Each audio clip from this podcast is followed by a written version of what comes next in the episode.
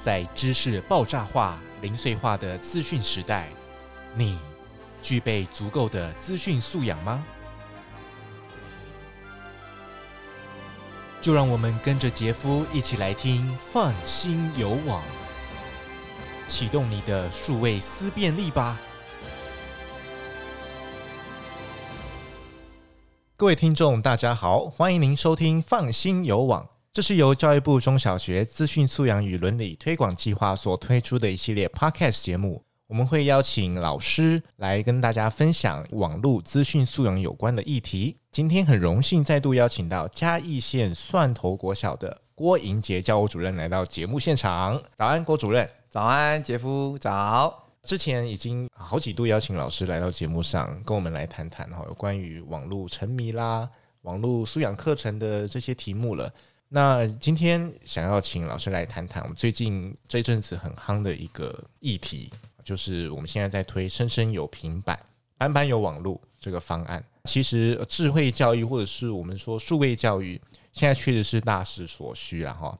根据调查指出，现在全球智慧教育和这个学习市场已经达了两千多亿甚至三千亿的美元了，所以确实有一股全球投资的这个热钱流向了数位学习这个领域。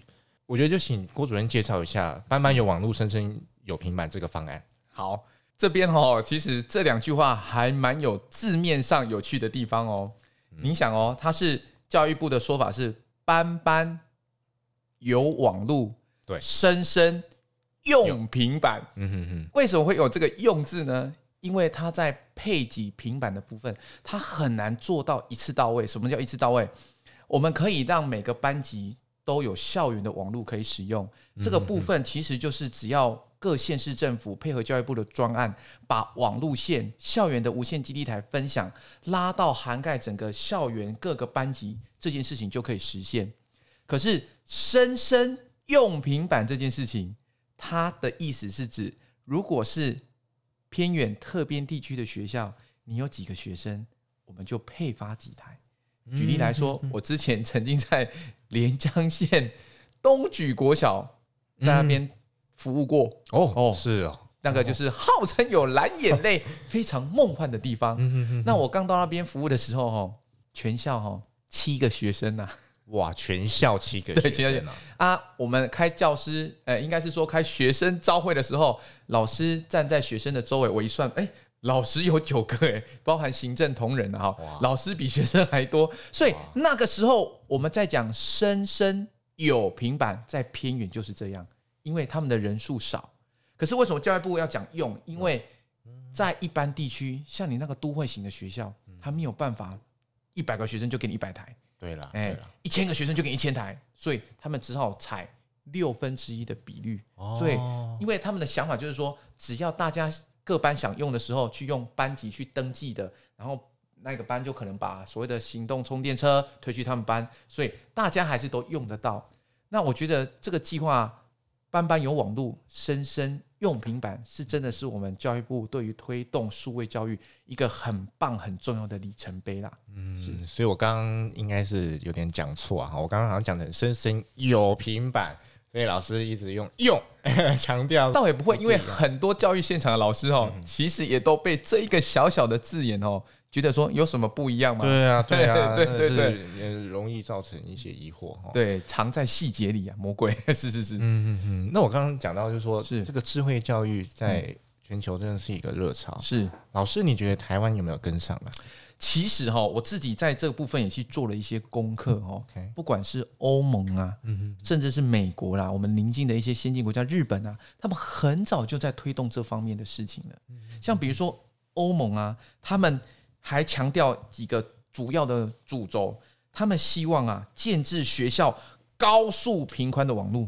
哦，而且他们还建制的网络的自评的平台，你要自己去看你们在推行这一个数位课程的时候，你们到底做的怎么样哦？哦，还有这样的平台哦，然后你们还要能够有数位资历的认证架构，什么意思？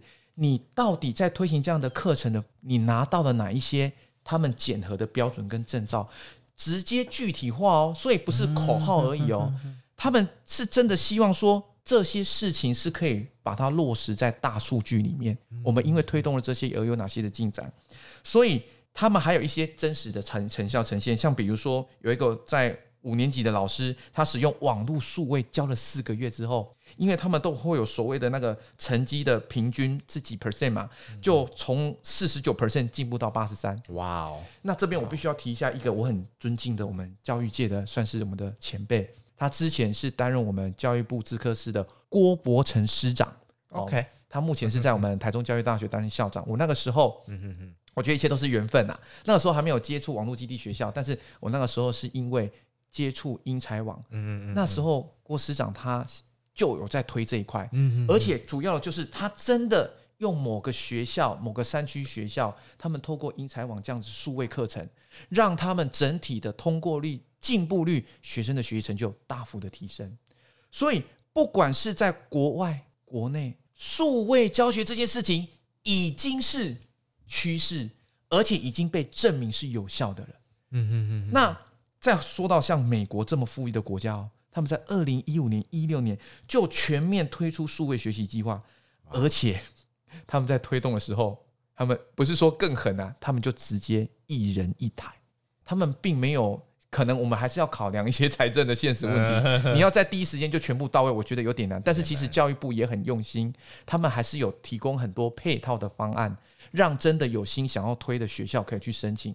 像虽然我所在的学校一般学校蒜头国小，在之前的节目里有提到，我们没有生生有平板，因为一般学校只有六分之一嘛。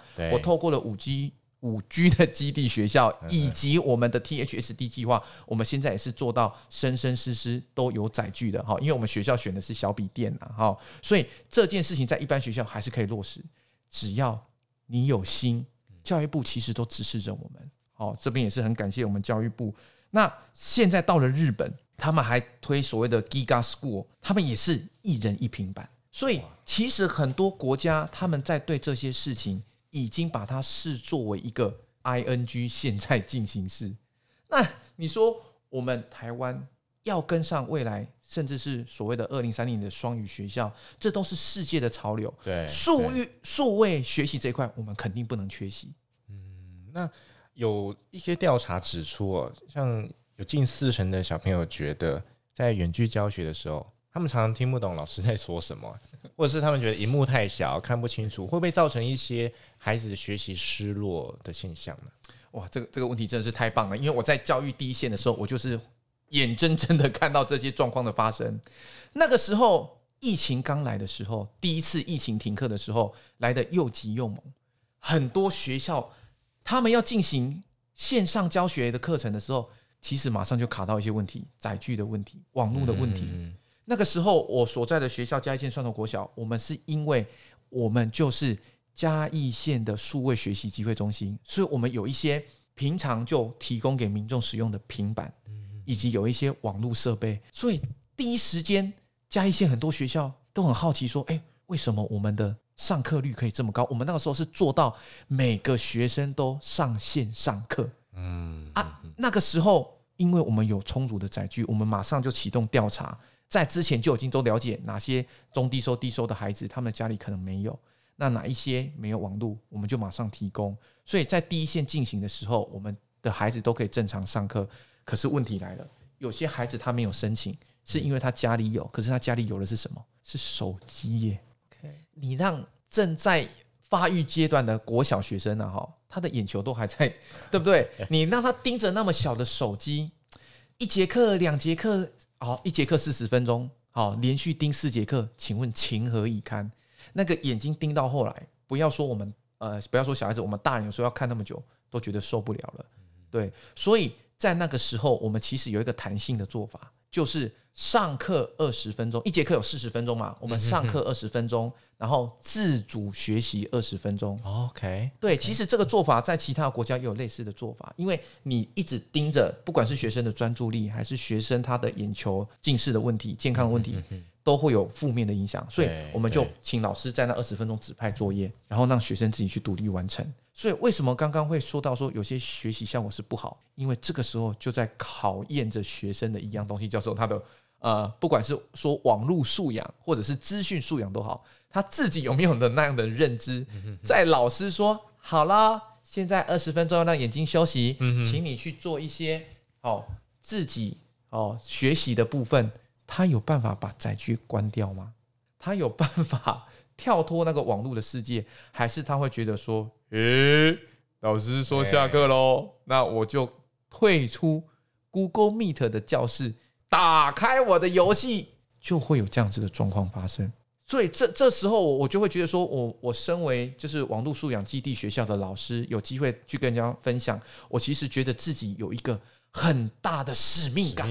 嗯，因为我们需要让孩子、让老师知道说，这一个议题是非常重要的。教育部要推动这一个数位教学的计划，有这么多配套的方案计划，如火如荼的在进行。它的目的就是要希望我们台湾的每一位学子能够接轨国际。我们没有输给任何一个先进国家，但是同时我们又要有这么棒的方案，也就是我们的网络素养、资讯素养，来教导的孩子有正确的价值观，这是相辅相成的。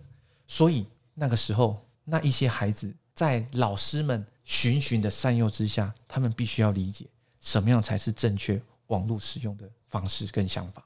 嗯嗯嗯，那呃，不晓得贵校的老师在数学教学这一块的认知，还有他们的学习的意愿如何啊？因为像我知道教学现场有一些执行的困难嘛，哈，比如说设备不给力啊。哎，不过目前这样听起来，贵校应该是没有那个问题啊，设备看起来是蛮充足的。对，那老师的授课意愿呢？其实哈，每个学校都有每个学校的状况。那我们学校很幸运，我们的校长啊，指指导着我们的行政去申请了充足的载具、设备以及一些外部的资源，因为。你要让老师们成长，你也要有一些师资进来啊。你要办一些研习，你也要有一些研习的补助经费啊。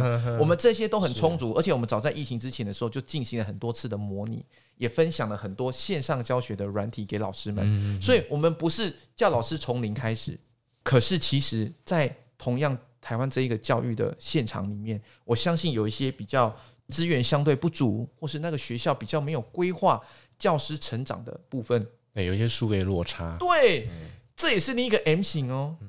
因为你不能预期说班班用平板，哦，偏向是每个都有平板，到了之后老师就知道怎么教，学生就知道怎么学，这是一个很理想化的状况。即使是在其他先进的国家，其实也都有这样的问题。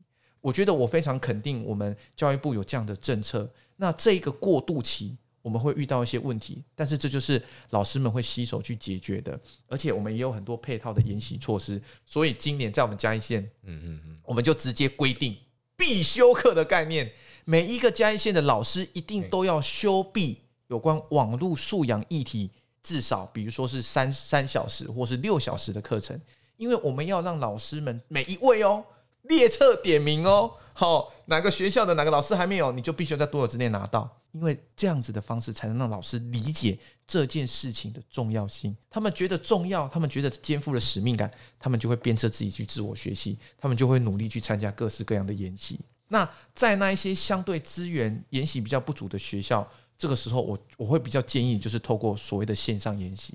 对，因为有一些在我们 eTeacher 里面很棒的教师真能的课程，哦，其实都放在了上面。所以，如果是现在刚好有听到老师，你也不用紧张。你说：“哎，我们学校没有办这些课程呢，哎啊，我都不知道呢，啊，怎么都没有人跟我讲？”请放心，搜寻 eTeacher 就有很多现成优质的课程以及教学素材提供给您。哇，所以老师在这一块也很辛苦哈。是是，是，除了他们要适应这个数位教学的这个新模式之外，他们也要因此去调整他们的上课进度啊，教学方式。或者针对呃，现在还是很多远距教学的设计，然后新的学习单或者是作业等等的，然后当然有一些认真的老师，为了提升学生上课的意愿，像郭主任，我 看到现场，我看到郭主任的那个声音跟表情 非常的生动活泼，哎，这个是你与生俱来的吗？哦，是 有错过训练了哦，因为应该其实我觉得有些都是天生跟个性有关啊。因为我小的时候上老师课的时候，我就在想说，哎，如果说我遇到的老师很幽默风趣的话，那是不是上课的孩子就会很享受？那因为我自己本身又很喜欢小朋友啦，啊，也有带着小朋友在做戏剧啦，所以我觉得戏剧哈，对。对对，觉得是。很戏剧化哦。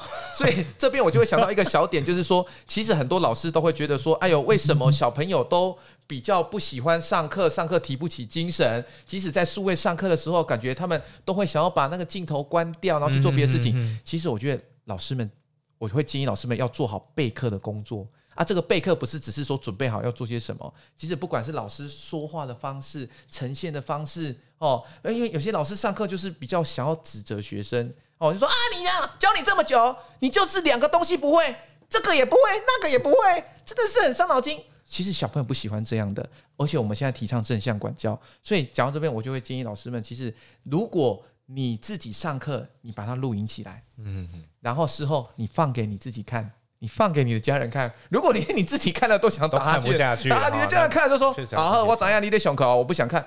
那你怎么样去期待你的小朋友会沉浸在你的数位的教学课堂里呢？所以这几次我如果有上数位的分享课程，我都会运用一些 APP，把自己的脸部表情啊做一些多元的呈现，哦，一些搞笑幽默的方式，哦啊，甚至我上 eTeacher 啊，我们上我们这边的研习。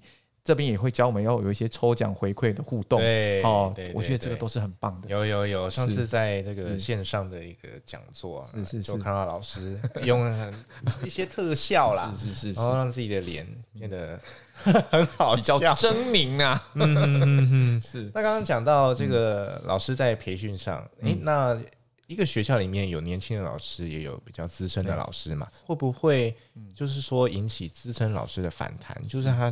觉得我教的好好的，为什么要改变呢？或是他还不知道数位教学的帮助？像刚刚老师有说，诶，有一些必修课嘛，是是是。那对于这个比较资深的老师，他们会不会有些反弹？对我，我这边有一个想法，我觉得跟行政、跟校长、领导者其实是很有关系。那其实我们校长真的很用心，然后所以我自己在我们学校的感觉，哦，这个说起来虽然是开玩笑的说法，但是我就有点像是诈骗集团。怎么会这么说呢？因为我吼不会在第一时间就告诉资深的老师你要做什么，而是我跟他拜托说：“哎啊，陈老师啊，你下一节课哦，自然课哦，介不介意哦，让我去你们班上上一下？”然后他说：“哦啊，你要来帮我上课，好啊，没问题啊。”我说：“啊，对，因为我之前有一些成果叫我去上的时候，我就是用数位的方式上给他看，很直接，他会看到小朋友的反应完全不同。比如说，大家都应该听过卡户。”我就把授课的内容结合我们数位的一些影片互动，然后最后让小朋友每人都有一台小笔电、小平板去参加他们卡户的活动。你会看到每个小朋友的表情都是活过来的，然后他就看到我这样子执行，他看在眼里，他想说：“哎呦，啊，以前我在上课，小朋友都坐在那边，哦，好像不知道是不是呃人在魂飞走了。”所以他看到小朋友这么活泼的时候，他就会问我一句说。啊，你这个是怎么用的？诶，我就慢慢的，好像是 sales 在卖东西一样，告诉他说，这个其实很简单。我告诉你，这个卡户哦，题库哦，只要搜寻就有了。那个账号也很简单。我们教师研习以后，我再来跟你分享。老师们就会觉得说，诶，好像也不是很难。而且他看到学生是这么的投入，他发现只要他跨过那个小小的门槛，学生就会喜欢他的课程。嗯嗯嗯，所以。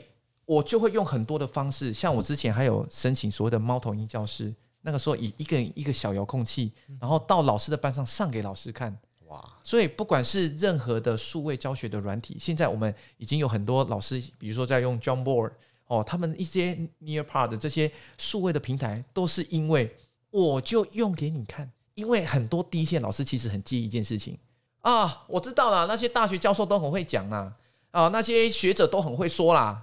好啊，你来教教看，你来教一个礼拜看看，你就知道那个班级经营的问题什么的问题。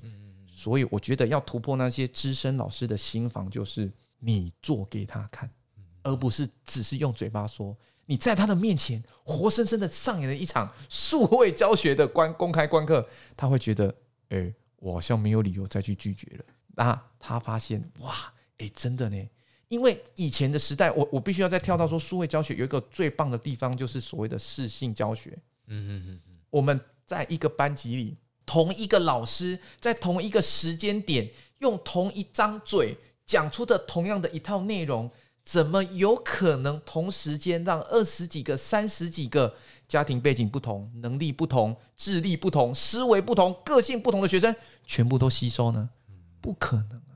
一定会有那个觉得你教的太简单，因为他都会刚刚好，好我听得懂，哎，不知道在说什么，根本没在听的，这样子。四十分钟过去，请问你到底教了几个孩子？可是现在数位的时代，视性教学的时代，我自主学习，我掌控着我自己的学习脉络、节奏、进度，那是可以让每一个孩子有不同的学习的轨迹。我真的学得很慢的，就像我现在我们教育部推的英才网，我可以再去看我之前不熟的学习知识节点啊，我看的那个影片来帮助我自己复习。我学的很快的，我就继续往后跳。现在各国小也都有所谓的资优鉴定，所以在我们学校也有这样的资优生。所以数位教育真的是未来的一个大方向。那也感谢有这么多第一线的老师一起跟着潮流，在造福着我们的孩子。嗯，我相信大部分的老师跟学生是采取认同态度的哈。是是是，呃，排斥的应该比较少。是，所以刚刚老师分享的这些，确实这个是我们未来的趋势。我们也呼吁，希望更多的老师来开始投入资讯数位教学这一块。那如果呃您有兴趣的话，也没问题。eTeacher 哦，其实不定时都会办理这样的培训课程，很欢迎更多老师来增添我们的这个生力军呐哈，成为新的这个角色，那也带给孩子很多的帮助。